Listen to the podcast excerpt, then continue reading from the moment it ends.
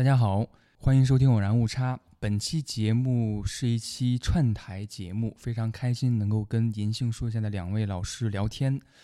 银杏树下有一个长企划节目叫做《读遍世界》，还有一个叫《读遍中国》。其实就如系列名所示，是根据不同的地区以及不同的国家，呃，来划分生活在此地的不同的作者，来分享阅读时的感受。八月二十四号，正好是我的文学上的一个偶像博尔赫斯的诞辰。读遍世界来到了阿根廷，我也非常幸运能够参与这次聊天。呃，聊天的过程很愉悦，说了很多也没准备的东西。博尔赫斯总说嘛，此刻在遥远神秘的东方，一定有一个或几个神秘的东方来客和我产生某种联系。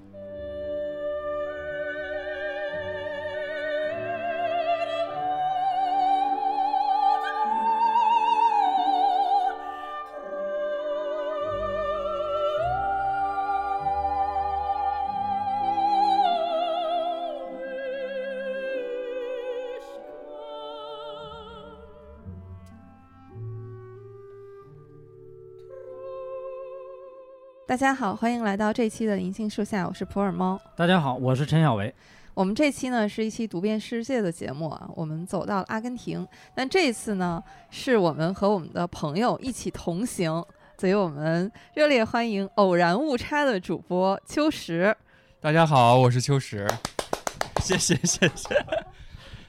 你要不要自我介绍一下？还有好你的节目。好的好的，呃。我的节目叫做《偶然误差 FM》，跟普洱猫也是聊了很长时间。之前还有一次活动，非常幸运的见面。这次说终于正式录了一期节目，非常开心。还有小薇老师，之前听你们读遍中国，特别喜欢鲁迅那期。这次非常荣幸聊一聊这个，呃，我都不知道该怎么说了。斗胆可以说是我的偶像吧，偶像，偶像，偶像，偶像，我们共同的偶像。是的，是的。对，那当然就是博尔赫斯。这个事儿，去年还是世界杯的时候，决赛，我就跟小刘老师有一个约定：如果要是阿根廷赢了，我们就聊博尔赫斯；如果法国赢了，我们就聊呃莫迪亚诺那暗电街。结结果大家 都知道了，暗电街就被搁置了 无限期搁置，四年以后再说吧。对，那我们还得办四年是吗？不能倒啊！好的。我们就直接进入正题啊，两位老师聊一聊你们心中的博尔赫斯，或者说，呃，我们也可以从作品开始聊起啊，就是或者我们每个人，呃，先来推荐一部啊，就是你们心目当中最喜欢的博尔赫斯的作品。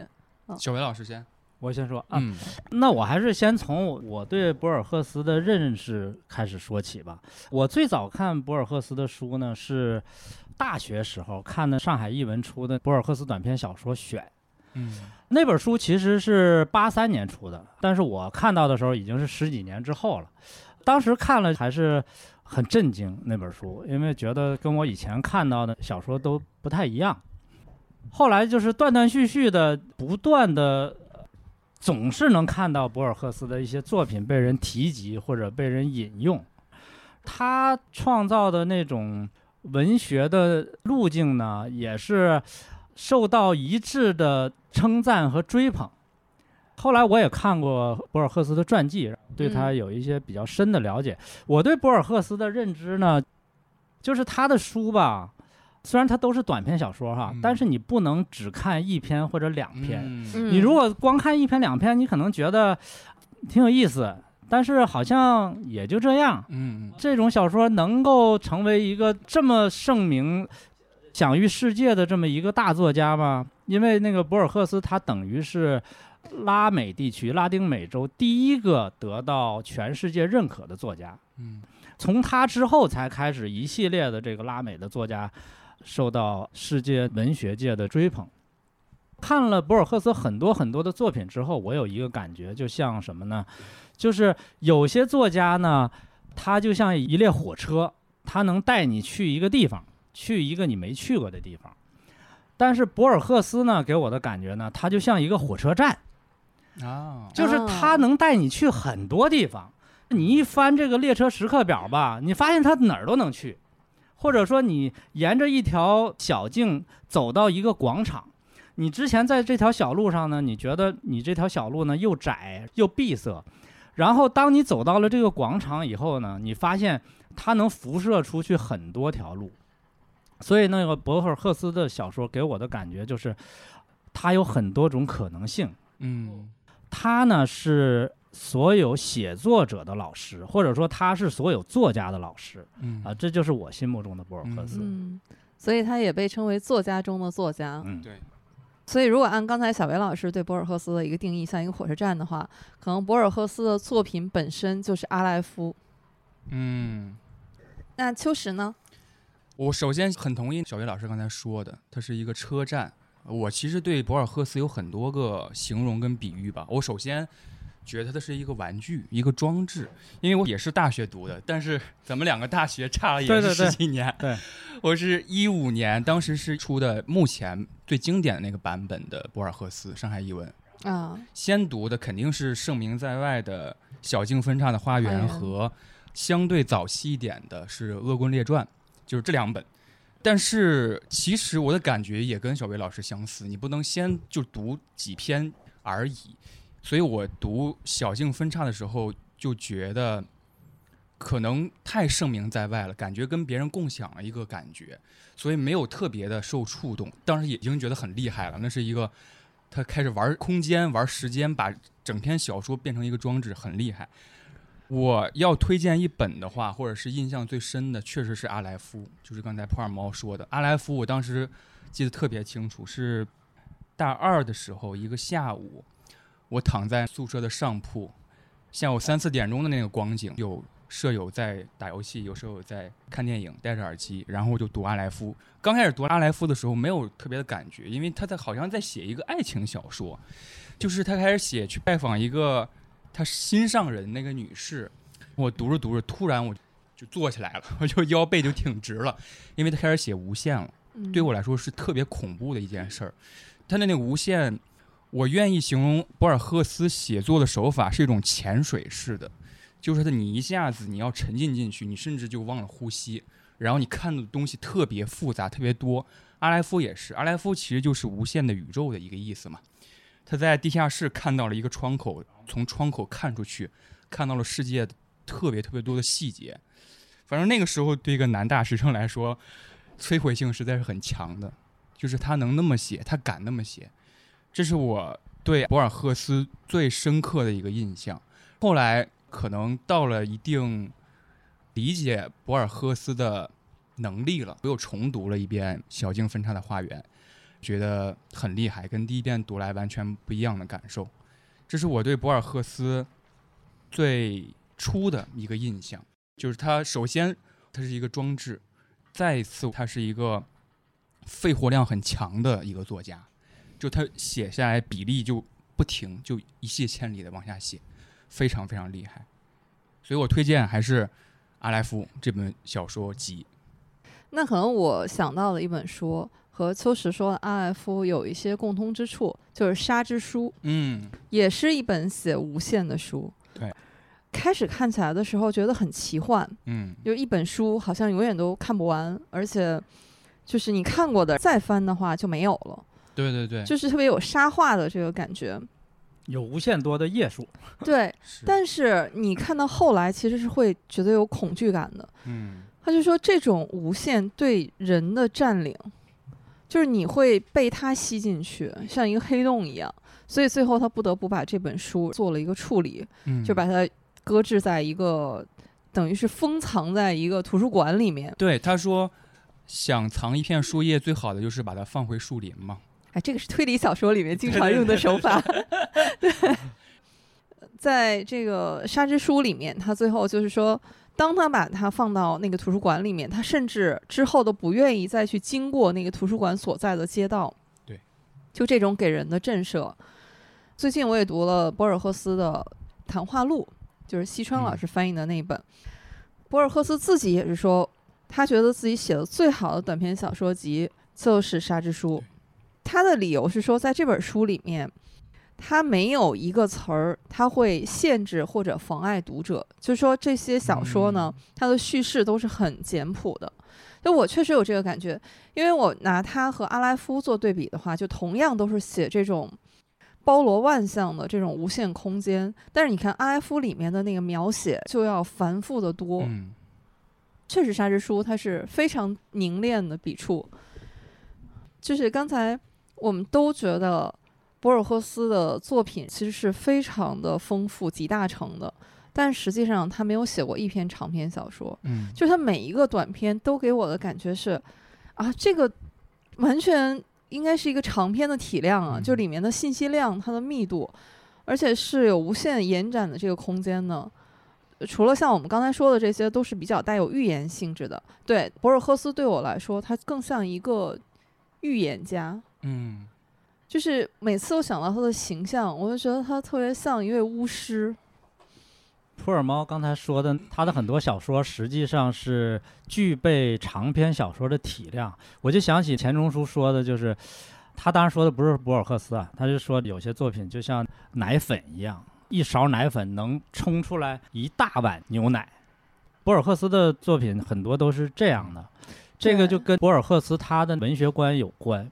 这博赫斯青年的时候跟着他爸爸，因为他爸爸也是患失明症，到欧洲治病。他就跟他爸爸呢，在日内瓦，包括西班牙都住过一段时间。他在那边受到了一些文学的熏陶，然后又回到阿根廷的时候，他在阿根廷搞了一个文学上的极端主义运动。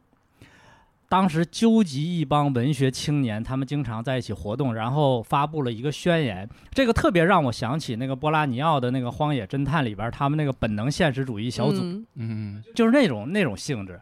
他们这个极端主义的一个主要的诉求呢，就是他们反对那种冗长的小说，还有啰嗦的诗歌。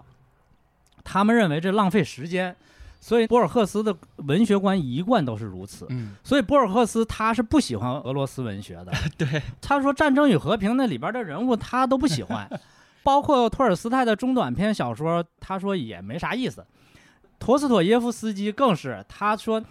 有两本书，他认为不堪一读，其中一本就是《卡拉马佐夫兄弟》，包括普鲁斯特，他觉得普鲁斯特很乏味，所以他对俄式的那种大段的心理描写，他都不喜欢。这也就是说，他为什么后来会选择这样的一条文学创作的这种路径？对，这样说我非常同意，因为在之前的那个谈话录里边，博尔赫斯还谈到，他说对现在的作家的。描写语言非常的反感，大家用方法论代替了方法这个词，用主题思想代替了主题这个词，就是你语义变得泛滥了。方法论其实就是方法嘛，你为什么要用方法论这个词呢？他说过这么一句话。其实刚才小维老师谈到那个组织啊，我觉得有点像他的一个短篇小说，叫做《代表大会》。代表大会读起来也非常有意思。它是怎么说呢？就是。某一个时间段，在他青年的时候，在某一个城市，一帮人聚集起来，成为一个代表大会。那个代表大会宗旨就是，我们这几个人代表了世界上所有的国家。然后，比如说小薇老师，您可以代表中国。然后后来，这个小组之后慢慢变得有点复杂了。这个复杂就是陷入到了一个柏拉图的一个哲学问题，就是。一个人是一个数据包，或者一个物体是一个数据包，你可以无限右键下去。比如说这个奶茶，右键它是一个杯子，再右键杯子又是什么材质？所以小魏老师，您既可以代表中国，也可以代表男人，也可以代表戴眼镜的人，也可以代表一个早上十点坐在酒楼的一个人。所以它越来越泛滥，泛滥的最后一个结果就是这个小组后来就灭亡了，没有走到最后。博尔赫斯在那个小说最后一段写的很美，很伤感。他说，即使这个小组没有走到最后，但是我们都怀揣着一个希望。我们这个希望是我们想要扮演全宇宙。后来，这个小组结束了，我们这些人就四散在了世界各地，然后把这个曾经存在过这么一个大会的秘密也。隐藏在自己心底了，甚至最后一句话写着：“我在某某年的某个国家，我遇到了小薇老师，我们假装互相没有见到过彼此。”我觉得可能他是先建立起来一个很复杂的环境和氛围，最后他归属到的一个结论就是复杂，可能不是最后能够保留下来的一个东西。最后还要化繁为简，变成最后我们都知道当时的情绪，都知道当时的那种感觉就够了。我觉得这是可能是一个化繁为简的一个隐喻吧。还有博尔赫斯的作品，为什么我也特别认同刚才两位老师说的，就是他绝对不能你只读一两篇就是他的名篇，甚至说就这一两篇名篇，你也要放在他的那个小说集里面，嗯，去来完整的去欣赏。还有就是他的各个集子之间的关系，因为他这个时间有先后，其实最好也是按他的年谱来读啊，因为我们知道他整个人生的经历，包括后来的失明，他的失明呢对他的创作也是有很大影响的，所以这些在他不同人生的阶段，你会发现都会映射到他的作品里面去。但还有一点呢，就是因为我在最早接触博尔赫斯的时候，也没有想过说去系统的这么去读它。所以就有一种就是像坐过山车一样的感觉，比如开始的时候跟秋诗一样，肯定是先看名篇嘛，花园啊、阿莱夫啊这种啊，你就会觉得他的这个写法就是有那种很奇幻的这种色彩在里面的。就这个阶段的作品，让我我只是说从感觉上有一点读《一千零一夜》的感觉，是因为他深受影响。对，其实后来读他的传记才知道，这是对他影响很深的。但是就有一种啊，好像是有一个很神秘的人在给你讲故事，讲的也是一个非常悠远缥缈的一种意象。但是后来呢，读他，比如早期的，比如《恶棍列传》这种，对他第一本小说，第一本，对，你会觉得那个很写实。嗯，《恶棍列传》是最有刚才我们说的。每一个短片其实都可以扩展成一个长篇，因为里面的每一个人物，其实他们都是，他虽然叫恶棍啊，其实也是一代枭雄或者是一代传奇的人物。包括里面还有女海盗郑寡妇啊，这个人物原型其实就是我们清代的一位是女海盗，是女中豪杰，最后是招安了嘛，还被封为诰命夫人。我读的时候就有一个感受，就是哇。他怎么这么挥霍自己的才华？嗯，就是这么舍得。每一个明明是一个长篇，哎，但我就是随便写写一个短篇，但是这一个人物的一生就立在你面前，而且是非常吊诡。我还记得第一篇就是一个黑帮老大嘛，最后他说他当然是作恶多端啊，去贩卖黑奴。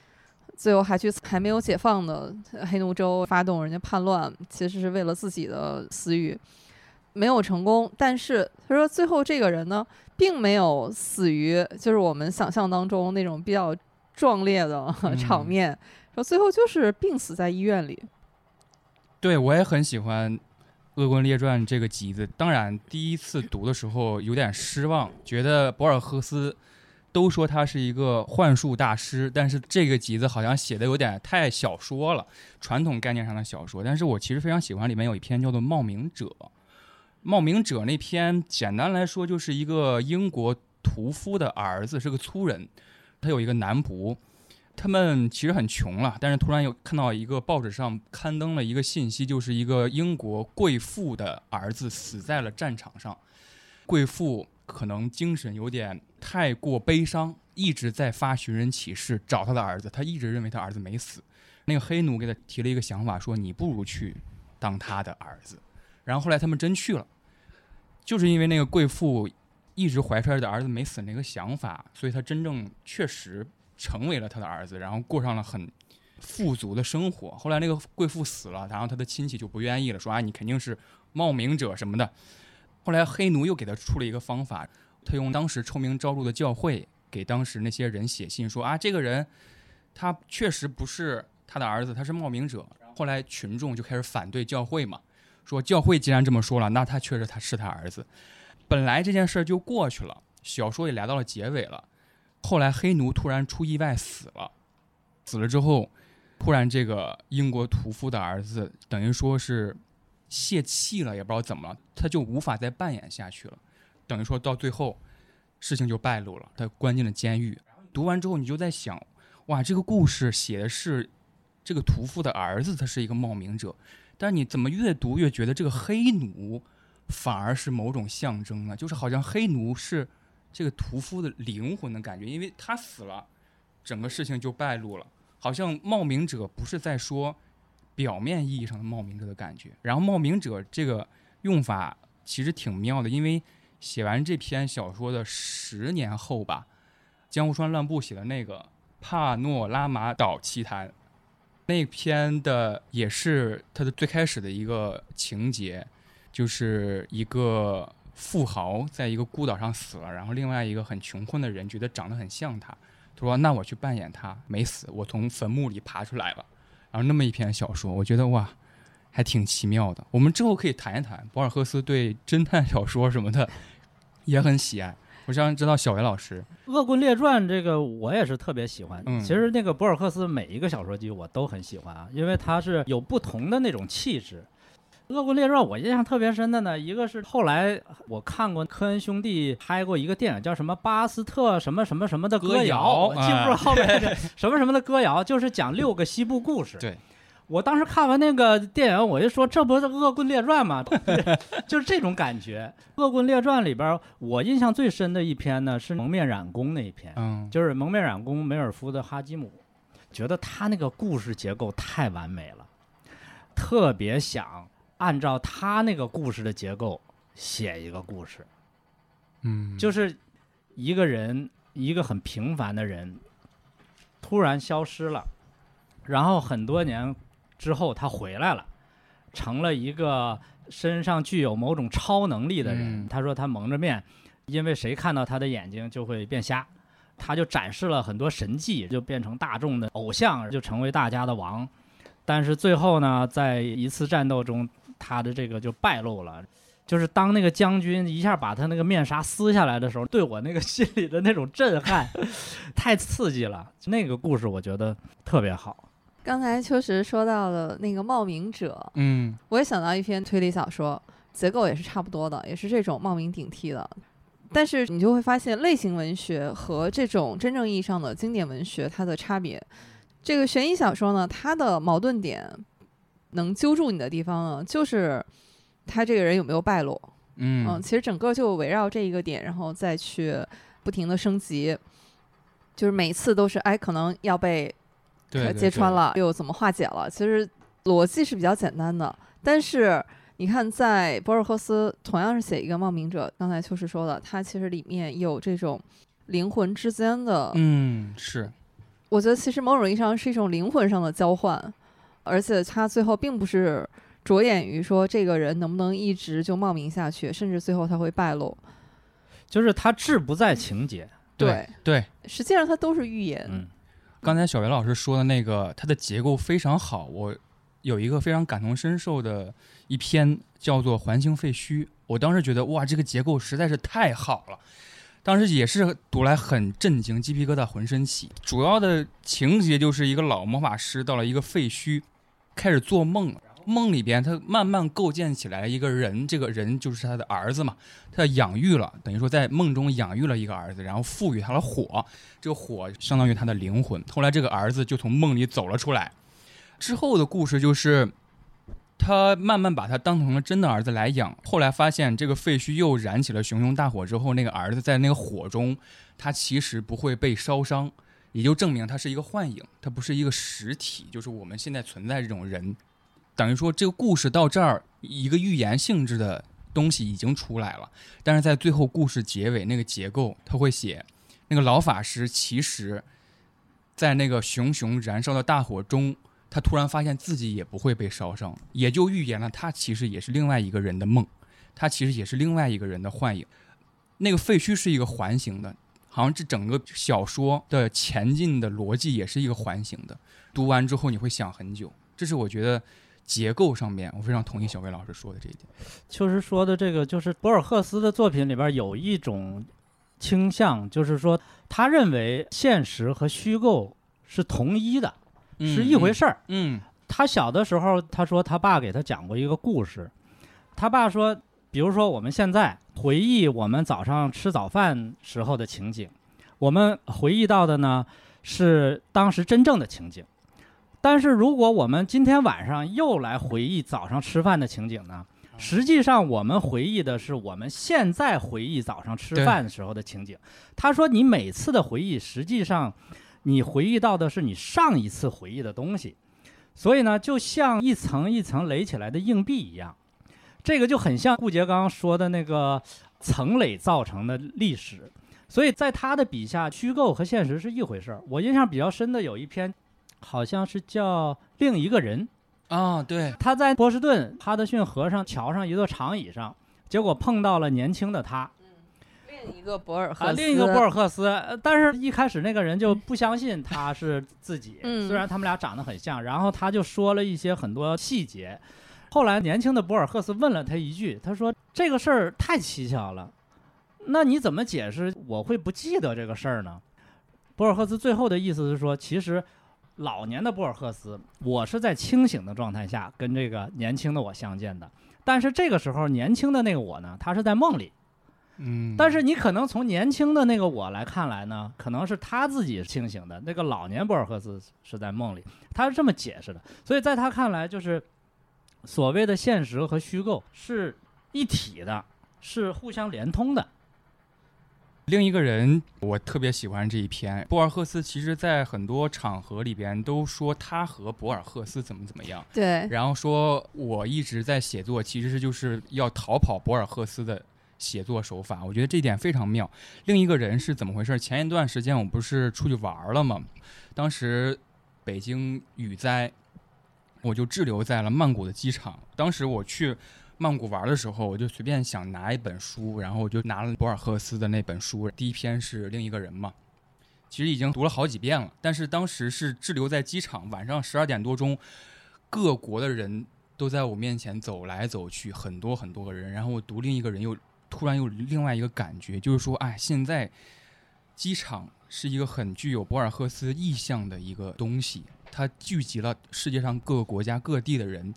那我现在在这儿读这篇小说，是不是在某个角落里有另外一个李修石在干什么事儿啊？当时感觉特别深刻。说到这个想法，其实我觉得很重要的一篇小说是《吉诃德》那篇，我觉得非常非常点明博尔赫斯他的创作的一个创作母题吧，可以说。吉诃德那篇特别有意思，我读第一遍的时候没感觉有什么。它的主要故事情节就是讲活在二十世纪的有一个作家，他毕生写的文章都是评论文章，就好像我们现在豆瓣写一个笔记和一个短评一样，他写的都是那些东西。但是他写了一篇长篇小说，从未被人发表，但是被可以说是我吧，就是博尔赫斯看见了。这个长篇小说叫做《吉诃德》。吉诃德写的是什么呢？它是一模一样的《堂吉诃德》，就是一字不差。但是博尔赫斯就写为什么《吉诃德》这本小说要比塞万提斯版本的《堂吉诃德》高出了几个维度？就他对吉诃德赞赏有加，但是对《堂吉诃德》比较批判，甚至在那篇小说的最后还列了两段，一段是吉诃德的，一段是堂吉诃德的，其实字是一模一样的，但他说。吉诃德这段字怎么怎么好，堂吉诃德这段字怎么怎么差？第一遍读觉得不理解，然后第二遍读我大致能明白它是什么意思了。因为博尔赫斯总说名声是最摧毁一个作家的。他说在塞万提斯那个时代，你写的这本小说被一遍一遍的赞颂，等于说是拥有名声，你这个小说就变了，你这个小说。你要表达的就不是这个东西了，但是恰恰在二十世纪，一个没有任何名声的小作家，你写的这些东西恰巧是真诚的，是优美的，有点诡辩啊。但是我觉得很妙，他可能是博尔赫斯自己有一个身处阿根廷，他远离英美当时文学中心的一点点小的，算是嫉妒吗？我也不知道。总之，他把一个。称赞或者是赞颂都放给了一个籍籍无名的小作家身上，然后这个小作家写出了一模一样的东西，但好像某种程度上又不一样。我觉得可能表达是他一个写作长久以来的一个心情吧，就是我究竟能不能写出一个当代的好的被人称颂的作品？博尔赫斯刚才确实说的这些，在他身上有一些是一以贯之的。嗯，他自己就是说，他有三个基本的噩梦，其实也是他一直写作的一些母题，就是迷宫、嗯镜子，还有写作。在他的作品里面，大量充斥的都是这样的意象，或者说他营造的这样的一种场域。还有就是他对自己，他又是一个极度谦虚的作家，他经常会表示说嗯。他的作品不值得。嗯。他有一句名言，就是“天堂就是图书馆的样子”，但是呢，他觉得好的图书馆里面不能有一本他自己的书，甚至采访者都会直接点出来说：“哎，你太谦虚了。”他也承认，但是他对欧美呢，不管是文字里面还是访谈里面，他又处处表达，尤其是对英国，嗯他非常向往，非常喜欢。他的血统里面其实是有英国的血统在里面的，对，因为他的祖母是英国人。对，但是后来他在阿根廷，然后我们又知道历史上这两个国家还曾经发生过战争，他一直是生活在这样的一种矛盾里面。包括他对美国也很喜欢，他说纽约就是世界上最好的城市。在他身上你会发现，他所处的时代、他自己的出身、他的这些经历加起来塑造了他。嗯博尔赫斯这个作家给我的一个感觉，总来说，这个人他是一个柔和的人，嗯，就他不是那种靠着坚定意志，然后哐哐，然后往前像推土机一样往前推进的，他还不是这样的一个作家。刚才说到他对英美文学的感情，这个就要讲到他小的时候的经历。博尔赫斯接触文学是从英文开始的，虽然他是阿根廷人，在他们家看来，或者在博尔赫斯那个时代的阿根廷看来，英语是比较高雅的上层人士的这种语言。那西班牙语呢，他觉得是仆人的那种语言。意大利语更不用说了，因为虽然阿根廷有很多意大利移民，他说意大利语是不识字的乡巴佬才说意大利语，所以他实际上读的第一本书是《堂吉诃德》，但是是英文版的《堂吉诃德》。他后来又读了西班牙语的原版，他觉得好像英文版比西班牙语原版还好。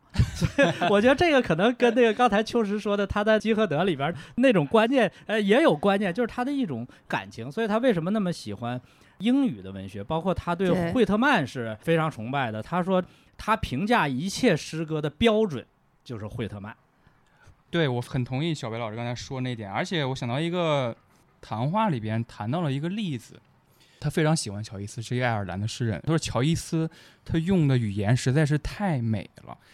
他举了一个例子是芬尼根的《守灵夜》，英文原文有一个短语叫做 “rivering waters”，就是 “river” 河加 ing，其实没有这么一个说法，就是你查不到 “rivering”。这个词的正统解释是什么？但是我们其实读来一下子就明白了，“raving waters” 这个非常具有诗意的表达。他说西语里边没有这种东西，他说西语你翻译不过来。我后来还跟我的朋友讨论呢，说 “raving waters” 其实可以怎么样中文翻译一下，或者中文有没有这样的诗意？我举了一个例子，是万青的一首词，叫做“乌云阻拦明月永河湾”。就是那个“涌”字，我觉得有点 rivering 的感觉。就是“涌”，它其实是一个动词，就是涌现的“涌”，但是它其实是一个三点水嘛，它其实也表达了有种名词的感觉。那句词就是“乌云阻拦明月涌河湾”，你要换成一个没有诗意的表达，就是“乌云遮挡了明月照向河湾”。但这个“照向”这个动词就完全损失了那个“涌”的诗意了。所以我觉得“涌”字。可能能够某种程度上翻译这个 rivering 的感觉，所以他确实对英语非常的喜爱。他好像六岁的时候就将《小王子》从英文翻译到了西语，从小就开始接受了英语那种熏陶。好像这一趴聊到了博尔赫斯喜欢的作家，呃，那就还有一个不能不提的，就爱伦坡。嗯，他也非常喜欢爱伦坡，甚至是在他的诗集里面，就是他有一部诗集，另一个同一个，里面有一首诗，诗的名字就是爱德加·爱伦坡，就是献给爱伦坡的一首诗。他就说，他反复从镜子的另一面投身他错综复杂的使命，苦心孤诣的营造梦魇，也许他从死亡的另一面继续孜孜不倦的创造惊世骇俗的珍品。嗯，这首诗我只是选了其中的几句啊，是我觉得就这几句，基本上就是爱伦坡。你会想到，就爱伦坡他的文学基本上就是这样的一个形象。嗯，对，说起他对爱伦坡的爱，其实博尔赫斯非常喜欢旧怪谈，包括爱伦坡，包括洛夫克拉夫特。他有一篇短篇是献给洛夫克拉夫特的，《事由未了》。这个短片的最后是这个主角上到了一个陌生房间的梯子，通向了一个房间。然后他在那个房间里看到了一个 U 字形的床和一个 V 字形的镜子，那当时就非常恐惧，因为他想到了一个朋友跟他提起过的一个怪物，叫做两头蛇，他就觉得不应该在这儿待下去了，他要走了，不应该惊醒他的主人。他下到那个楼梯往下下的时候，他突然听到了一阵脚步声，然后这个故事就结束了，就是停在了他听到了一阵脚步声这儿。就非常有旧怪谈的感觉，就是突然结束，然后你就开始想，哇，会发生什么？这好希区柯克呀！对，就是那种感觉。大家都知道，博尔赫斯非常喜欢侦探小说，博尔赫斯也非常承认。他说：“你看，这种小说就是爱伦坡发明的，嗯，就他创造了侦探小说。对于博尔赫斯来说，他是非常强调读者的，因为他说。”你说我是一个作家，但其实我首先是一个好的读者，所以他对爱伦坡的评价就是说，他创造了一个相当奇特的人群，就是侦探小说的读者啊。那我们也是侦探小说的读者，所以他说我们也是被爱伦坡所创造的，而且他对爱伦坡的评价，他说这是一位璀璨的梦想家，悲哀的梦想家。悲剧性的梦想家，嗯，所以，我除了喜欢读博尔赫斯的作品，《谈话录》就是他的访谈，我也特别推荐，尤其是西川老师的翻译，因为西川老师本身是诗人嘛，就是你会发现博尔赫斯他就是在访谈的时候，就是他说话就是一种诗的语言。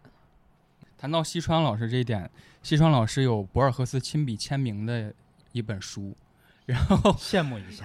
当时我看那个视频的时候特别搞笑，因为余华坐在旁边，他说啊，我有一个博尔赫斯亲笔签名的一本书，是他的学生给我的。那个学生说，博尔赫斯曾经梦到过一个遥远的东方人会拥有我的什么碎片还是什么的之类的。然后西川老师就觉得他被神启了，就是应该是我来拥有这个亲笔签名。余华说，我有一个就是要跟他换，要跟他换，对，挺有意思的。总之，确实那一代作家，就是我们国内的作家，受博尔赫斯影响太多太深了。对，你刚才说这个 博尔赫斯的碎片在西川那里，我就想到博尔赫斯那个布罗迪报告里边有一篇遭遇，其实讲两个人就是打架，但是他那篇的意思呢，就是那两个人打架呢，用的兵器呢是在主人的陈列柜里边已经沉睡了百年了，这两个兵器呢。原来分别属于两个刀客的，那这两个刀客呢，一直想较量，直到他们死也没有找到机会较量。百年之后呢，到现在这两个原来互不相识的人，在一次聚会上，就因为一些小的口角，就分别抄起了这两个兵器，就开始决斗。啊，博尔赫斯的意思呢，就是说，其实这两个人本来是不想斗的，是这两个兵器想打啊。他是说，对，万物有灵，他是借人之手行事，嗯，这个特别神，我觉得他这个角度太 奇妙了。对，小维老师说这个，我其实刚才一直在回想您刚才提到他父亲给他说的那个故事嘛，就是说，当我们在回忆某件事的时候，是处在现在去回忆，所以加码了一点。其实稍微抽象一点，博尔赫斯表达过一个意思。一个算是名言吧，就是说诗意终将胜利嘛。他其实可能一生都在规避对于诗意的覆盖，或者是对诗意的曲解。他在谈话录里边，我也很喜欢他的谈话录。他的谈话录里边表达过一个观点，就是说，当我们在写一个故事，或者是当我们进行一个谈话的时候，别人就是后人，他的形容是未来的观众或者是幻想中的观众，当时他们在看我们的谈话，在我看我们的小说的时候，已经不一样了。举个例子，我们现在在谈博尔赫斯，坐在一个空调房，坐在一个酒楼，跟他当时创作的时候，他调动起来的那个记忆肯定是完全不一样的。所以他就说他要捍卫最开始的那个诗意。所以我觉得这点还挺受用的嘛，让我觉得。刚才小袁老师说的这一点呢，让我想起我对博尔赫斯另外一个印象。就是他其实深受东方文化的影响，就包括刚才您说的这种万物有灵，是因为他们这些器物里面的灵性，这个非常东方啊。嗯，非常东方，对。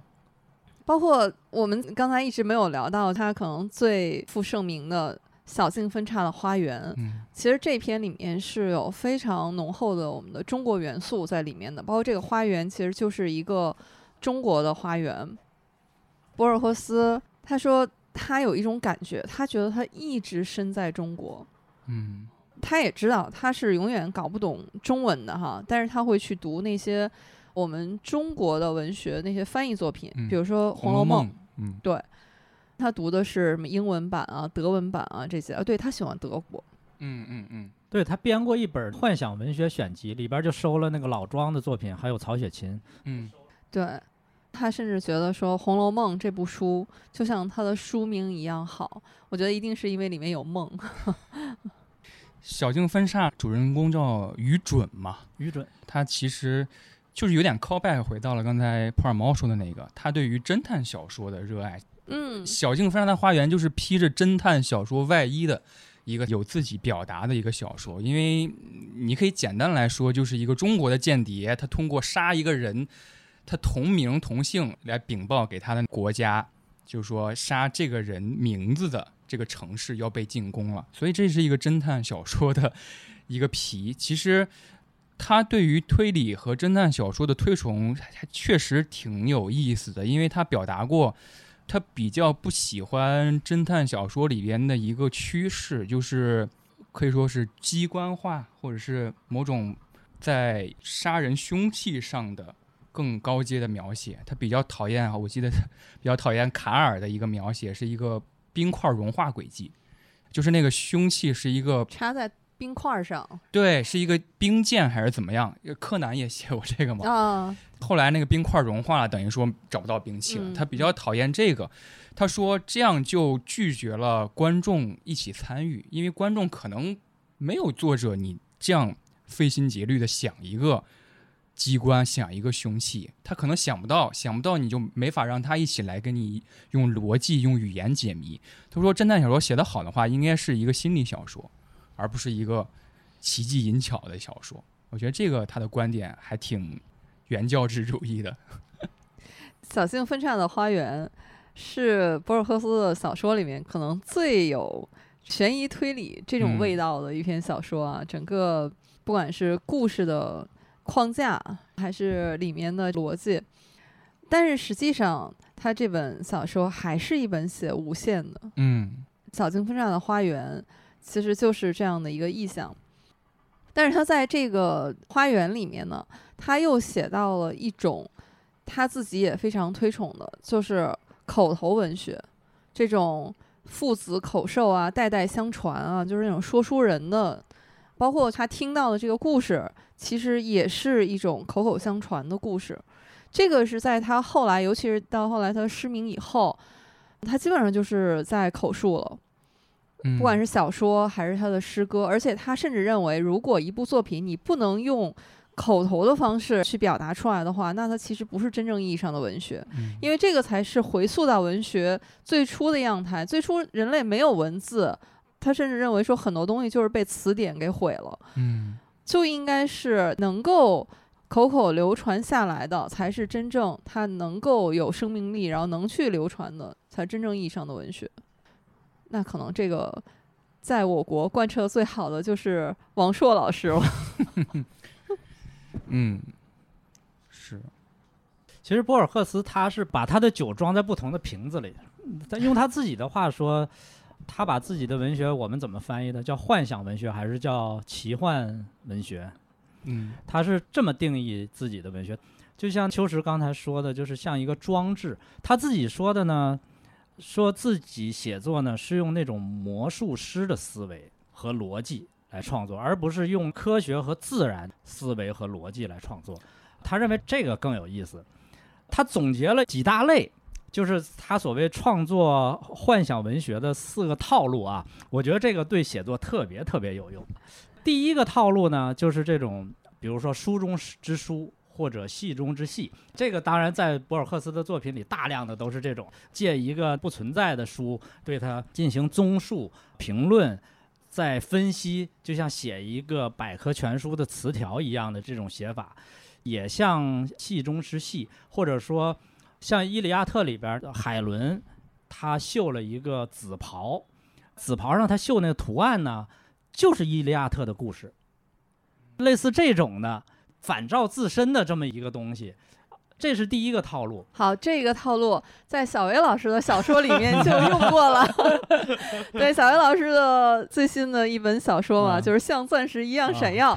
里面您就自己杜撰了两本书，两本译作，这是向博老师致敬。博老师，就因为写的太像真的了，我还去查了一下这两本书。他第二个套路呢，就是这种现实与梦的混淆，就是我刚才举的那个另一个人这篇小说的例子。当然，还有一篇小说很神奇的，就是那个《秘密的奇迹》。嗯，《秘密的奇迹》是讲一个捷克的剧作家被纳粹给逮捕了，第二天就要枪毙他。可是，在行刑前的一天晚上呢，他就觉得他还有一部诗句没有写完，他觉得很遗憾，他就祈求上帝能给他一年的时间把这个诗句写完。然后他就睡着了，睡着了，在梦里呢，他就来到了一个图书馆。那个图书管理员就问他想要什么，他说：“我想见上帝。”图书管理员呢就说：“上帝在这个图书馆里某一本书的某一个字母里。”那个图书馆有好几十万本书，他就完全绝望了，说根本不可能找到这本书。结果呢？这时候有一个人来还书，还了一本印度地图集。他翻开那本书，正好看到了那个字母，上帝就在那儿。上帝出现了，上帝说：“我答应你这个要求。”然后他就醒了。醒了以后呢，第二天就把他带到刑场行刑，说是九点钟就开枪。这些行刑队都已经准备好了，指挥官呢也发命令了。这个时候呢，天上开始下雨了。他说：“那个他也在流汗。”这个时候，时间突然停滞了。上帝呢就把这一年的时间压缩到这一个一分钟给他了，然后他就在这个脑海中就开始创作这个诗句，把这个诗句写完了。写完了以后，一年的时间到了，就是他心里的时间跟现实中的时间发生了一种重叠。这个时候，他看了看表，是九点零二。这个时候枪响了，他的汗水继续往下流，雨也继续流下来。蜜蜂在地上的影子也开始动了，就是这种现实和梦互相映照。他举个例子，科勒律兹曾经梦想，就是说有一个人做梦到了天国，他在天国得到了一支玫瑰。当他醒来的时候，他发现这个玫瑰就在他手里。这个就是现实跟梦互相映照，这是他说第二个。第三个呢，就是时间旅行。时间旅行当然这就很多了，就是我们比较熟悉的祖父悖论。嗯，霍金书里还说过这个，怎么证明这个时空旅行是不可能的？如果时空旅行可能的话，你就回到过去，你把你的祖父杀死，嗯，啊，你祖父死了就没有你了，你没有你了，你就不能回到过去，就形成了一个悖论。博尔赫斯的小说里这种东西也是特别多的，跟他小的时候他爸老给他讲那个芝诺的那些悖论有关，就是什么阿基里斯追龟啊，什么飞矢不动啊这些东西。第四个套路就是。双重人格，我印象很深的就是后来我看杜琪峰拍过一个侦探，就是谁刘青云演，他能在那个啊罪犯身上看到另一重人格，人格对，特别有意思。那这个电影也挺有意思，我建议大家有空的话可以看一下。对我很同意小魏老师说的，而且博尔赫斯他在采访当中他说过，他非常喜欢注释。他说，小时候读小说或者读书的时候，他会先读注释，再读正文。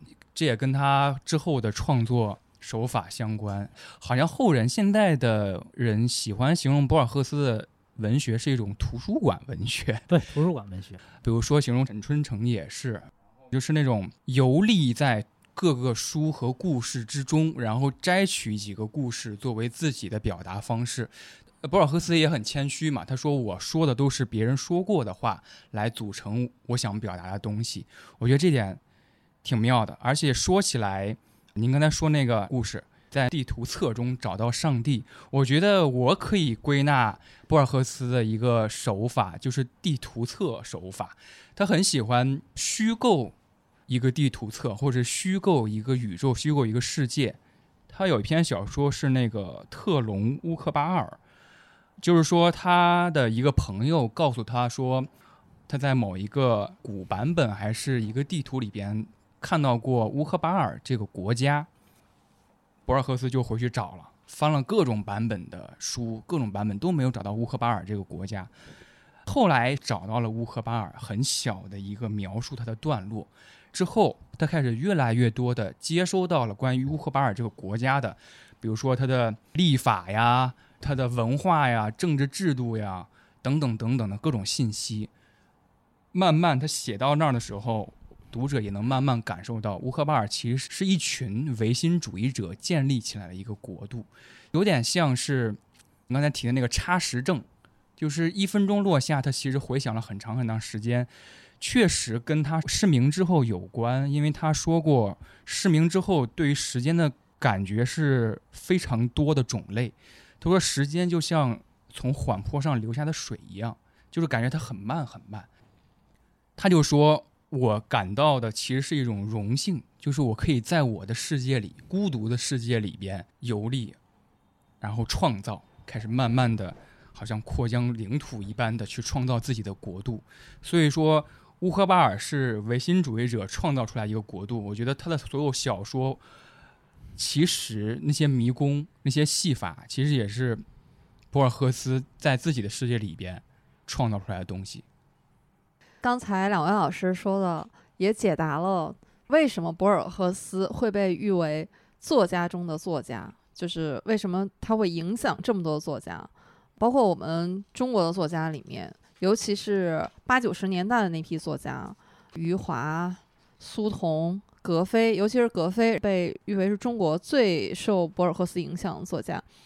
刚才这些方法啊，我们就不叫方法论了，所以 可以供有志写作的朋友哈参考。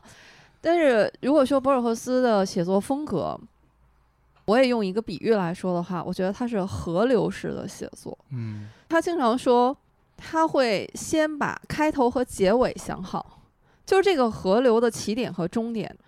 已经是在那里了，但是中间的那就是自由的流淌，嗯，包括这条河流，它是有多高的落差，中间是怎么样的蜿蜒曲折，旁边会经过的是沙漠还是丛林，这些是他在写作的时候，你会觉得有一种非常自由的延展，但是其实你看他的小说，它都是有结构的，它的起点和终点是明确的。就是他最后一定会流到一个他已经设计好的港口，或者说一个入海口里面去。嗯，对，普尔摩说这点解答了我一个想法，就是为什么说格菲跟他的文风特别特别像，受他影响很深嘛？就是格菲有一篇小说叫做那个《褐色鸟群》。当时读来的感觉就是被他那种氤氲出来的那种神秘包裹，其实读了好几遍才大致能够理解他什么意思。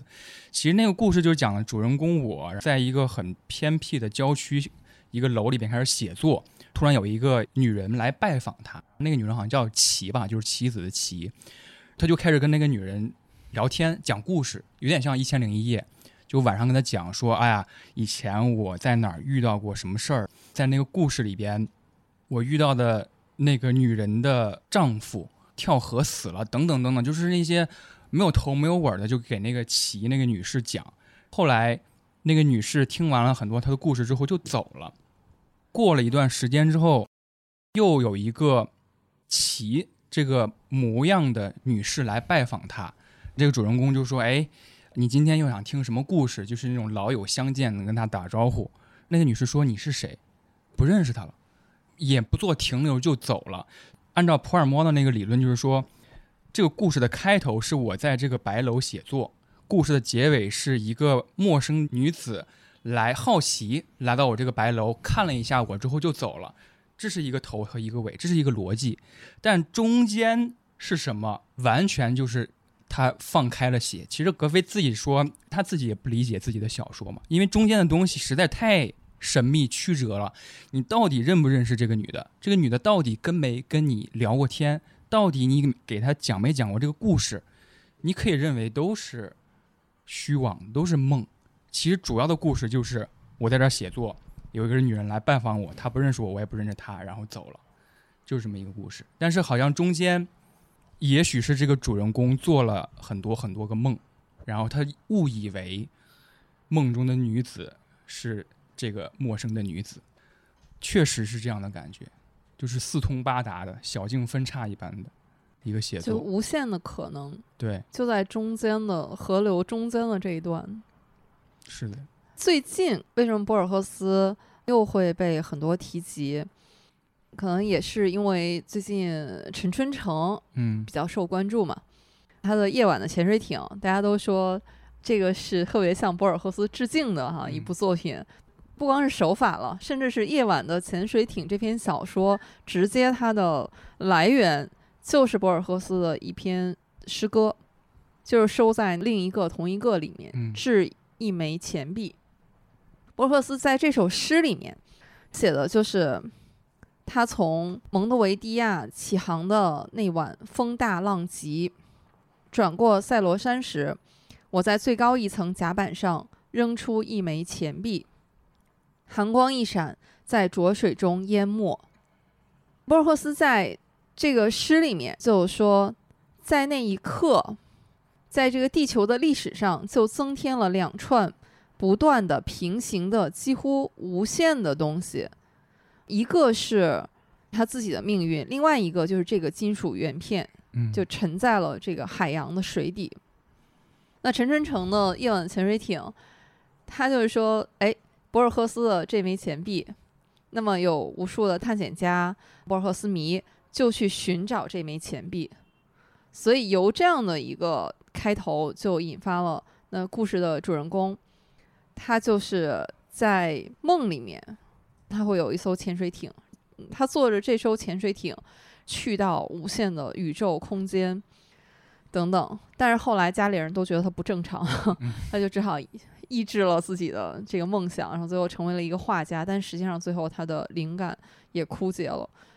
整个的这个意象很博尔赫斯，嗯，博尔赫斯经常出现在各种公众号上面啊，包括这种碎片式的推送里面，嗯，还是他那句最经典的就是：“我觉得天堂的模样就是图书馆的样子嘛。”只要我们一说到读书阅读。总是会把博尔赫斯请出来，这个也是因为他后来一直担任国家图书馆的馆长。包括阅读对博尔赫斯非常重要。刚才小姚老师也提到，他为什么就是为什么他不写长篇小说？其实他还有一个理由，就是他说我不是一个长篇小说的读者，就是我就不喜欢读长篇小说，所以我也不会成为一个长篇小说的写作者。所以阅读这件事情。也可以借鉴一下博尔赫斯的一个特别提倡的方法，就是他劝大家要少读新书，要更多的去重读。对，反正这个博尔赫斯呢，给我们这种不太喜欢苏俄文学、长篇文学的人壮胆了。我觉得，你看博尔赫斯他都不读，那我还挺喜欢的。阅读这件事情，我觉得就是各花入各眼。所以如果你真的就不喜欢，那就不要勉强，也可以不读的。刚才说起来，受博尔赫斯影响的作家，我们说了陈春成，说了格非。如果漫谈的话，我觉得太多了，是实在是很多，甚至他没有明确表示过我受他的影响，但是隐隐约约感觉是受的影响的，包括很多领域。最近要上的那个奥本海默，诺兰也表示过，他对博尔赫斯是非常推崇的，也体现在他的电影里边嘛，比如说那个《盗梦空间》。盗梦空间，对，还有后来很多的电影，它它其实用的都是时间的差时，在这个地区或者是在这个场景里边，我们是用秒来计时，然后下一个是用小时来计时，下一个是一天。包括博尔赫斯，他其实也是一个诗人嘛。刚才我们谈的很多都是他的小说，他的那写作，他诗写的其实我觉得也很厉害。而且从诗里边也能感觉到受他影响很深的一些作者、一些作家，比如说，我觉得木心其实受他影响还挺大的。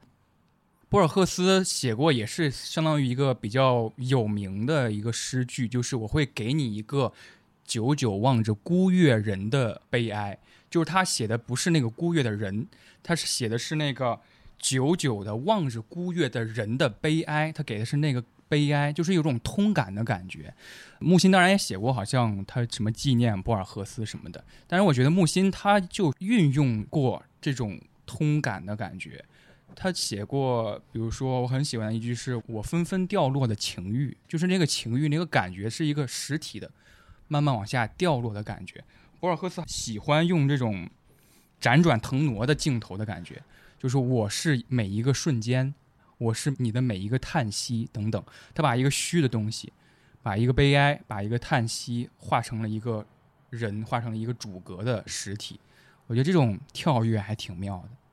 反正博尔赫斯的这个套路，有些可能也是诗人之间共通的一些感情。比如说，我那时候看卞之琳那个断章，我就觉得很博尔赫斯。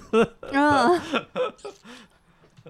哎，博尔赫斯也写过一篇断章，是吧？嗯，他的断章里面，他的意象是一把剑，和刚才小袁老师说的那种器物的这种灵性，然后也是有异曲同工之处的。但是博尔赫斯就是刚才秋实说的这种时间的感觉，其实和他的失明有很大的关系的。他说，盲人啊，他是觉得是一种奖赏，就是他们对时间的感受呢。是不一样的，就他不再需要每时每刻都被填满，嗯，所以就是你只要活下去就行。就是实际上时间是依赖你的，这是一种巨大的安慰。他非常形象和诗意的说了一下他失明的过程，就是他的这个失明不是瞬间的，他是逐渐逐渐的一个。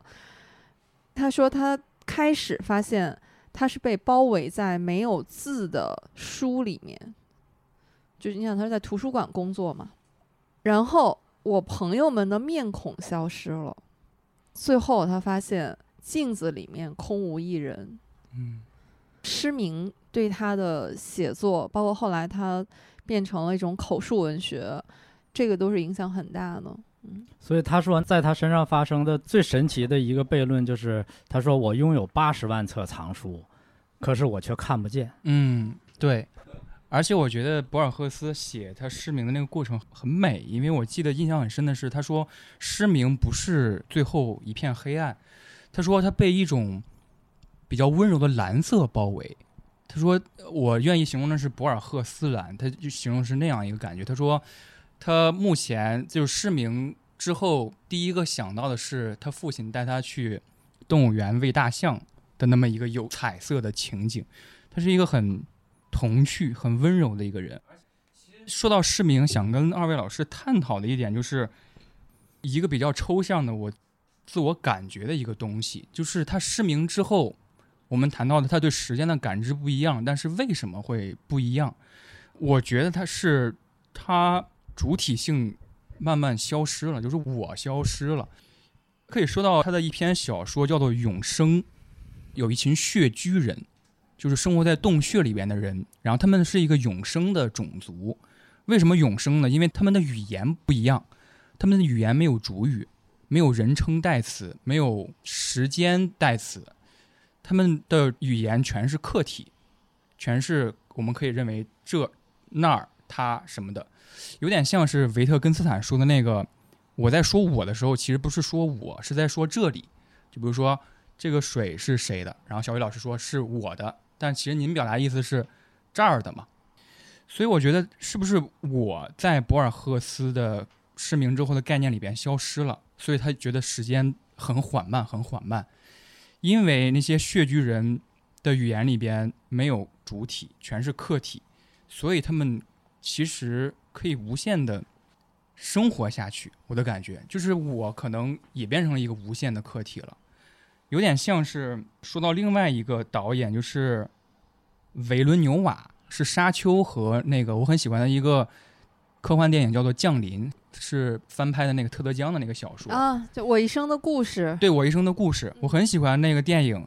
因为我觉得它是受博尔赫斯影响太深了。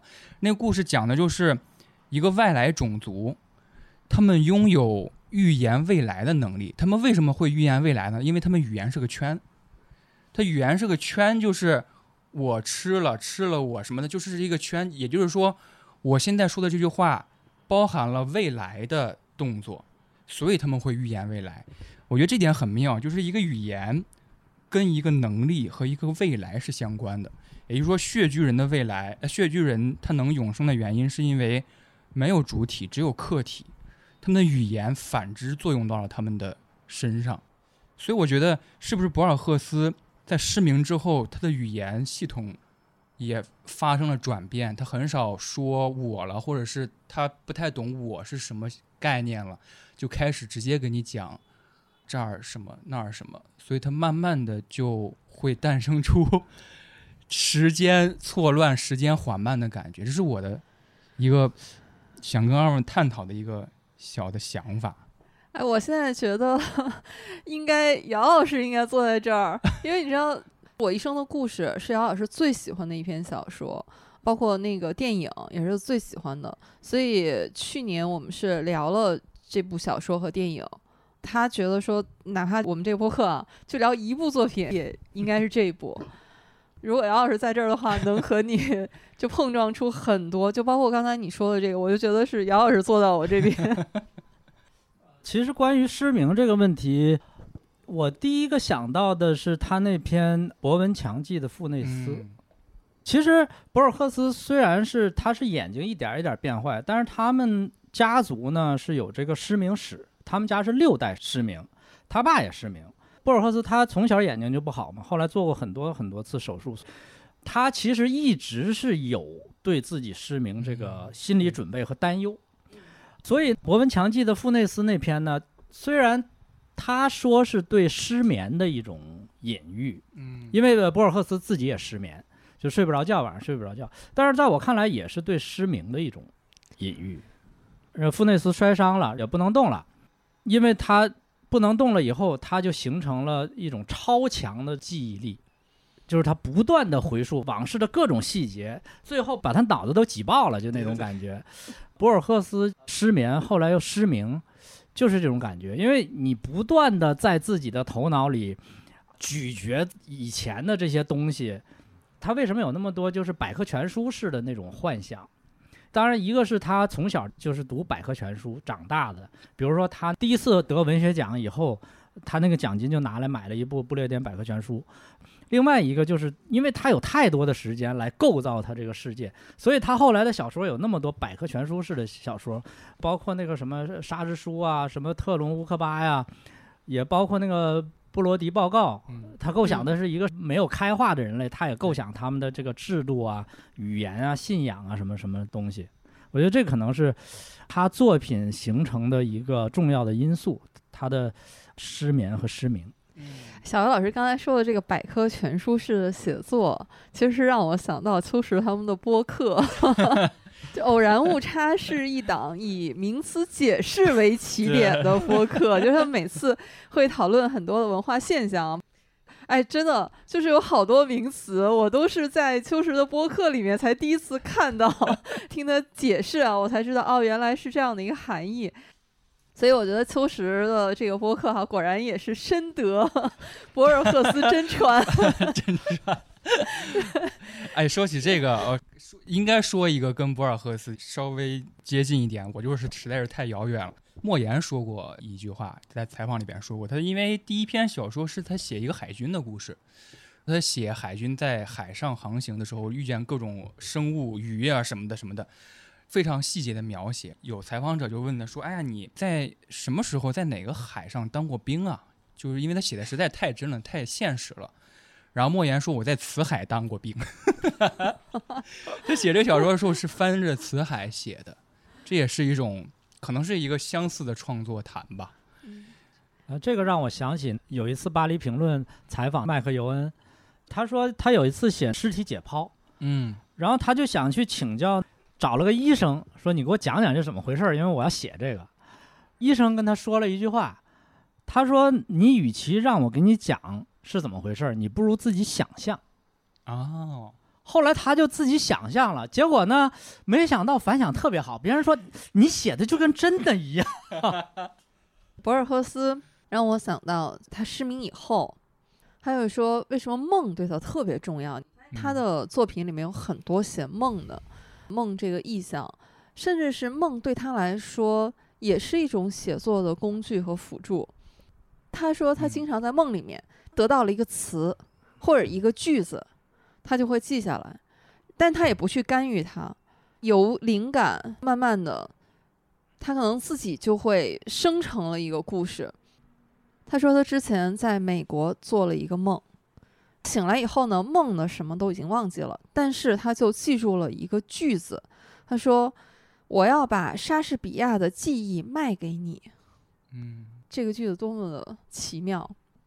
他就把这个句子呢说给他的朋友听，这个朋友就说：“哎，也许他就暗示着，它是一篇小说，所以他就让他等着。”等缪斯或者灵感，也可能是潜意识给予他，最后他就把它写成了一篇小说，就叫《莎士比亚的记忆》。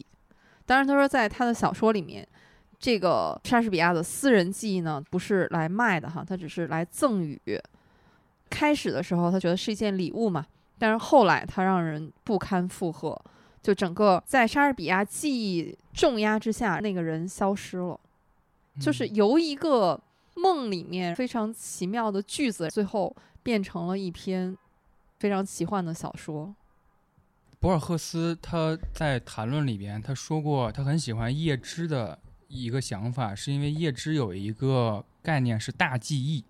大记忆的意思就是有你父辈、有你祖辈，包括你生活祖祖辈辈生活的那个地方的记忆，浓缩在你这个人的身上，所以你生来就。会怎么想，会怎么样？他很喜欢大记忆这个概念。我觉得刚才听普洱猫这么说，他可能恰巧太沉浸于那些文学和作品当中了，他产生了某种连接，连接到了某一个更广袤的世界里边，像一个 USB 一样插上去的那种感觉。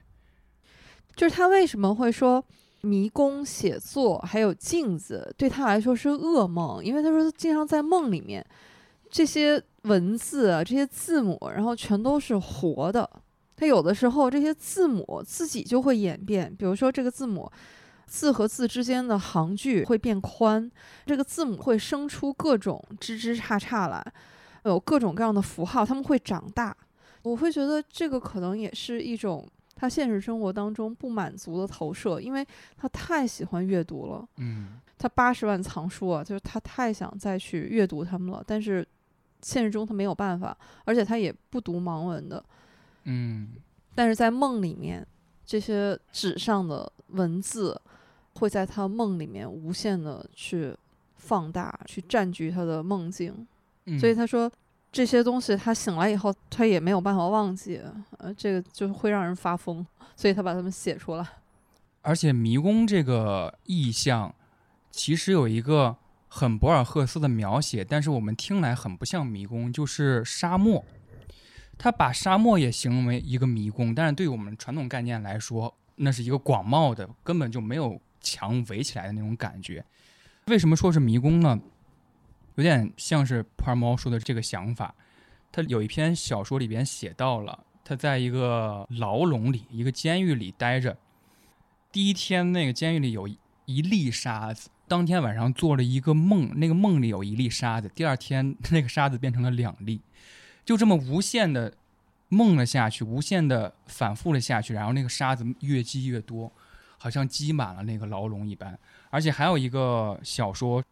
叫做两个国王和两个迷宫，它讲的是某一个国家的国王，他要建造世界上最难解的迷宫，建出来之后，阿拉伯的一个国王来觐见嘛，然后那个国王就炫耀说：“我这儿有一个世界上最难的迷宫，你要不要走一下？”阿拉伯国王就说：“行。”他果然没有走出来，但是他祈求上帝说：“能不能让我出去？”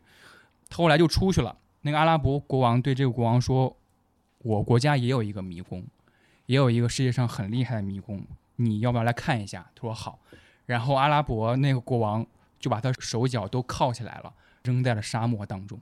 故事就结束了，也是一种迷宫，也是一种走不出去的感觉。刚才就是说到博尔赫斯喜欢叶芝的诗，其实包括有很多诗人的诗啊，他都很喜欢。博尔赫斯呢是说，他的恐惧感其实是对美的恐惧，他觉得这些诗太美了，他说我都不配去读他们。在他写作的时候，每当他面临一张白纸的时候，他也会有恐惧，他会觉得说，就是我算什么呢？就是我居然也能写作。博尔赫斯他真的是一个柔和的人，包括也是一个非常谦虚的人。他无论是对待阅读还是对待写作，其实他是非常谦卑的。对待美好，他是有种强烈的向往，但是他真的不是那种咄咄逼人似的。他身处阿根廷这样的一个当时非常动荡的时局里面嘛，他说这些都是我搞不懂的。我向往的，我擅长的，其实就是对美的追求。他表达过，不给我诺贝尔奖是明智的，我不能和福克纳、肖伯纳站在一起。这是正话还是反话呀？博尔赫斯也是一位哈，一直没有得到诺贝尔文学奖的作家。嗯，无损于他，无所谓。我觉得是诺奖的损失吧。就很奇妙哈，就是有的作家，我们经常会说，哎呀陪跑啊，说谁谁谁诺奖欠他一座奖杯，但是对博尔赫斯我没有这样的感觉。在我心目中，博尔赫斯没得诺奖的原因，因为他是诺奖永恒的评委，就让我有一种好像这些世俗当中的东西距离他很遥远，真的给我的感觉像一位。上古的巫师和一位修士，反正多少有点觉得博尔赫斯是那种超越世俗生活的，对，是在世俗生活之上的一个不接地气、不食人间烟火的这么一种感觉。嗯，所以说到这个，有点说他不食烟火，其实他确实不是很会描写爱情，而且他在现实生活当中好像爱情也很不顺利。一直独身嘛，包括他写阿莱夫是写现实中的心上人坎特吧，好像叫。总之，那个坎特也把他拒绝了，无情的拒绝了。所以他写男女之间的爱情，一方面很少，另一方面我觉得写的确实有一点局限性。有篇小说叫《第三者》嘛，兄弟俩爱上了一个女人，嗯，是他哥哥跟那个女人成婚的，弟弟一直怀揣着嫉妒，后来就把他那个女的给杀死了。哥哥跟他之前一直有隔阂，就是因为这个女人。后来他弟弟把那个女人杀死之后，他反而跟他这个弟弟重归于好了。他说了一句话，面对着那个女人的尸体，他说：“干活吧，兄弟。”就等于说把他埋了。等于说“干活吧，兄弟”是一个我们重回兄弟友谊的那么一句见证。你看，这么伟大的作家也有他的局限。对，因为他确实也是，他一直跟他妈生活在一起嘛，而且他妈一直活到九十九岁。你想，一直到他七十多岁，都是他妈在照顾他，包括他失明以后，读书啊什么都他妈还学英语，然后 给他读英文书。要用现代话说，是不是叫妈宝男了？哎，他一直到晚年才有一位女性的伴侣，嗯，啊，也是一位作家。所以你看，在拉美文学里面，你会觉得博尔赫斯也是一个非常独特的存在。你再看看我们就熟悉的这些拉美作家里面啊，其实情欲是里面非常重要的，是他们那种喷涌而出，就是他不是为了写情欲而写情欲，而是说这就是他们的日常。但是就是在博尔赫斯的作品里面，你好像有一种清教徒式的这样一种克制，甚至是他不是刻意的说去克制吧，但是就是离世俗生活比较遥远。他书里面大量的其实是寓言式的写作，这些也是构成了博尔赫斯一种独特的气质吧。对，这也是跟他小时候受的这种教育有关，因为他一直受的是一种英国绅士式的教育，嗯，所以他肯定不是那种市井那种东西。对于他自己的作品，他有一个评价，他在那个其实，在有一篇作品叫做《赫伯特·奎因作品分析》里边，他借分析赫伯特·奎因的作品，他其实是在讲他的作品。他说。我的作品是尝试性的，就是美妙之处呢，在他们的新奇和简洁的真诚，而不是在于激情。所以，他跟拉美作品里边的那种激情式的那种作品离得很远。嗯，在他的生命当中，书确实是特别重要的。他就是说，所有的书啊，都应该被当做圣典。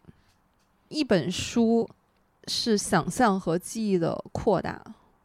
所以呢，他说一本书它是物中之物，其实这个也有刚才小白老师说的那种就是灵性的哈，它其实是一种灵性。他说，你看一本书，它首先是一个物件哈，它摆在那儿，就是它其实是不是存在，这本书自己是不知道的，只有直到一位读者把它捧起来去读，这个时候这本书它才赋予了存在和生命。书对博尔赫斯重要哈。我也觉得好悲伤啊！你看他到后来看不见了嘛。书这个意象在通天图书馆那篇小说里边，我记得有一个挺有意思的描写，就是他描绘了一个人群叫做书人。书人是干嘛的呢？就是因为这个图书馆里边馆藏了宇宙所有的书，那么一定有一本书是介绍馆藏的所有的书的。就是书目录的总目录，所以这书人他们的宗旨就是找到那本书。但是博尔赫斯描写就是他其实有点把它贬义化描写了，就是这些人妄图用一本书来概括所有的书，所以他最后这个书人的结局其实很悲惨。总之，我觉得这是一个贬义化的描写，你就不应该抱着一个想。好像读一本书可以概括所有书的那个宗旨去读每一本书，他是对书有敬畏之心的。我的感觉是，对他说，如果让他选一本书的话，他会选莎士比亚的《麦克白》。他觉得麦克白的那个感叹，他说：“人生如痴人说梦，充满着喧哗与骚动，却毫无意义。”麦克白里面的对白，他觉得就是。一本书就是一篇小说，说他为这篇小说写下的最后一行字就是他沉睡着，有所期待。嗯，其实说呃，博尔赫斯对作家的影响，我很恬不知耻的说，博尔赫斯影响了我的写作。也想跟小魏老师取取经哈，就是如何看待他对您的影响？如果有影响的话，我大学的时候。当时写东西嘛，现在读来就感觉受博尔赫斯影响太深了。就是我写了一篇小说，那个故事就是生活在一个小城的一个夫妻，主人公是她的丈夫。她丈夫在过年的时候要开始张罗啊串门啊送礼什么的。他在那个汹涌的语言当中，他生活有点不开心，就是觉得啊开始这样子这个逻辑过下去了吗？然后他突然就想到了，他有一个邻居，他那个邻居说，过年这期间他都没有出门，也没有人来看他，他是干嘛的呢？就突然跟他妻子聊起来这回事儿。他那个妻子说：“要不你去看看他。”他就拿着两箱牛奶什么的年货去敲响了他的邻居的门。开门之后，那邻居有点愣嘛，拜年嘛，然后来就把他引进屋里边了。然后他发现屋里边是一个很极简的。设置就是一个床垫铺在地上，他说你要不要来看一下我现在最近在干什么？然后那个邻居跟他说，他说好呀。然后他一开书房的门，他被震惊了，他满墙的书、电影什么的。主人公我就说你最近在干什么？他说我最近在画地图。就那个邻居说，他说很奇妙，有人会画专门画地图吗？挺无聊的。他说不是，我在画和现在世界地图相反的地图。就是他说什么意思？就是说，我画的地图是跟现在的地图每一处都相反。就是原本在北方的城市，现在在南方；原本，比如说叫上海，现在叫海上。他说他现在已经描绘到二战了，二战还是那些国家，但是跟完全跟历史是相反的。他那个邻居说，我最近描绘的有点快了，我开始描绘超过我们现在这个时间了。他就说跟他开始讲故事，说在我的描绘那个地图里边发生什么什么什么什么事儿，都跟真的一样，但是都是都是虚构的嘛。主人公突然就意识到了，他在说的这个东西其实是一个预言。如果把它相反过来的话，就是我们现在这个世界上的未来。他就有点害怕了，他就走了。他走之前说：“哎，非常感谢你，还很开心能跟你一起聊天。”然后他就问他叫什么名字，然后他的名字叫石秋里，就是主人公的名字的反面。然后他就走了。我当时其实就是在比较集中读博尔赫斯的期间，我就摘取了他的意象跟描写，又是另一个人，然后又是预言，又是地图册。太有意思了，就是这么一篇小说，好想读啊！在哪儿能读到？算了算了算了，对，发给我们。但是现在读来，完全是很拙劣的模仿，就是模仿痕迹实在是太重了。所以想请教一下小白老师，写作呀，或者是如何摆脱一种，你可以说是老师也好，或者是阴影也好。就是博尔赫斯如何才能学到一种真谛吧？感觉还是挺复杂、挺困难的。我没有任何经验可以介绍，啊，但是我觉得受这些前辈的这个文学观影响，嗯，对我最大的一个影响就是不受任何限制，嗯，对所有的法则、规律，怎么说？哎呀。哎，这这个话题不聊，这这个话题我实在聊不了。一位已经出版了五本书的作家，哎，我忽然觉得我们今天这期播客就很博尔赫斯。从去年世界杯跟小白老师的一个约定，就好像这个世界化为了平行的两个世界，一个是继续向前，但有一个就是我们要聊博尔赫斯的这个平行宇宙。在这个宇宙里面，我们遇到了秋实。嗯，对于你来说尤其奇幻，因为你上午还坐在车公庄大街这个酒楼，在这聊博客呢。等晚上，你可能是在昆明的某一个饭馆里吃汽锅鸡。对，我是拎着箱子来的哈，一会儿我就要奔赴机场去旅行了。博尔赫斯说的遥远的东方人，是不是就是我们？在我们去年年初的时候，我跟姚老师在聊你一生的故事，嗯，我觉得又是一个平行宇宙，而且我们还聊过陈春成的《夜晚潜水艇》，其实，在那个里面我们聊到过一点博尔赫斯。这个平行宇宙里面，到了今天我们聊播客的时候，然后我们又聊到了这两部作品，对，小径分叉了。所以秋实，你考虑一下我。又有小说素材了，哎，现在已经不写了，当时还有闲空写。今天聊博尔赫斯，就是让我觉得特别畅快，因为前一段时间我不是也阳了，嗯，有一段时间体力啊，可能那种脑雾的状态，但今天我觉得就有一种被打开的感觉，所以可能。我觉得是不是博尔赫斯在遥远的东方，然后拍了一下我的脑袋？行，咱们都把眼睛闭上，看能不能感知到他。了结了我一个心愿，我就是做播客，我就觉得无论怎样要聊一期博尔赫斯，能跟各位老师聊非常开心。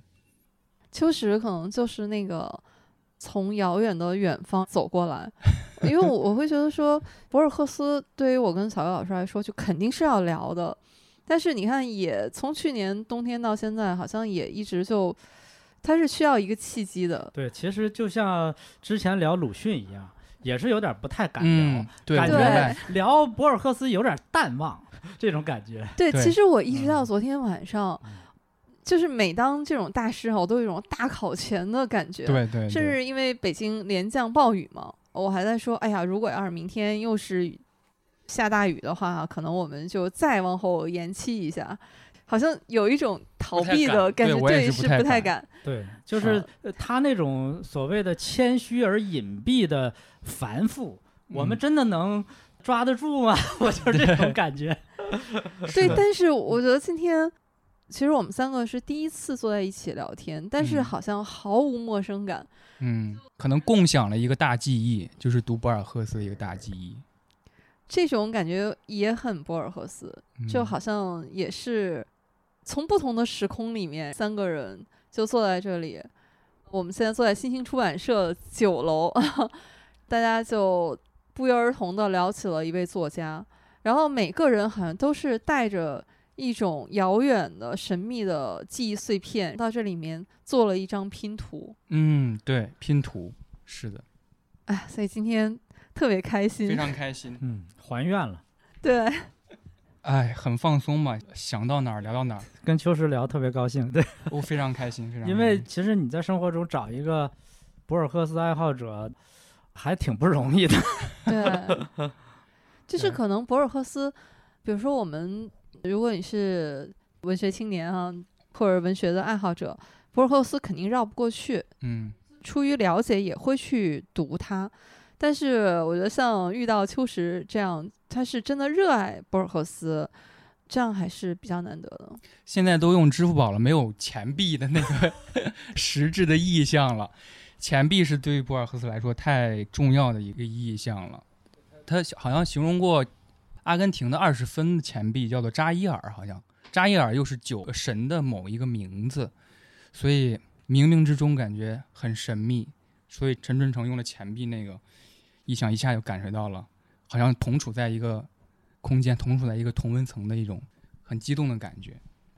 对，如果朋友们喜欢陈春成的作品的话啊，那就是强烈建议追根溯源去读一下博尔赫斯。嗯，推荐的是阿莱夫那本，小薇老师推荐的是我推荐他的所有的短篇小说选，因为他所有的短篇小说加在一起的那个体量，也就相当于别人一个长篇小说。好，我推荐博尔赫斯全集。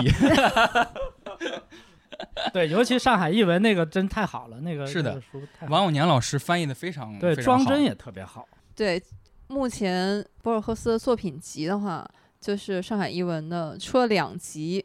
嗯，今天我们这期播客，我觉得也特别有河流的感觉，嗯。因为其实作为一期播客来说，你一定有开始，然后也一定是有结束的。嗯。但是我就觉得中间的这个自由流淌，然后你不想让它结束，就是你不知道它会流向哪儿，不是就说了很多没准备的话，其实嗯，对，我觉得今天其实我们虽然有一个大纲，但是我们今天中间有很多都是由一个，哎，这个我觉得有点像偶然误差，就是由一个词词开始展开，就非常像小径分叉的花园，就是你不知道它会分叉到哪里去，然后就好像哎。这个又生长出了一片茂密的园林，对，就比如说说到阿根廷国家队，我记得博尔赫斯 他聊过，说如果阿根廷有精神的话，那个精神是一种友谊。他被评价为是一个斯多格主义者嘛，就是重视道德，比较重视道德，很谦逊。我觉得跟梅西的媒体形象很相近，包括他在队内针对他们那个队员那种友谊的感觉。哎，博尔赫斯看球吗？博尔赫斯不喜欢体育，啊，他不喜欢足球，觉得那是一个战争的隐喻，他很讨厌。博尔赫斯他是马拉多纳得世界杯的那一年去世的。嗯，我们这一期播客啊，这个河流还是流到了它结束的这个时刻哈、所以我们这期呢节目就先到这里。但是不管是我们读遍世界的脚步，肯定是不会停的。我觉得这个可能是一个开始，嗯，特别期待秋实下一次再来。再聊点什么话题？太感谢了，我得多多准备，谢谢。谢谢所以今天非常感谢秋实哈，也欢迎大家去订阅秋实的节目《偶然误差》。我们也非常期待我们下一次哈能够继续在一起畅聊，一起在各种分叉的花园里面继续同行。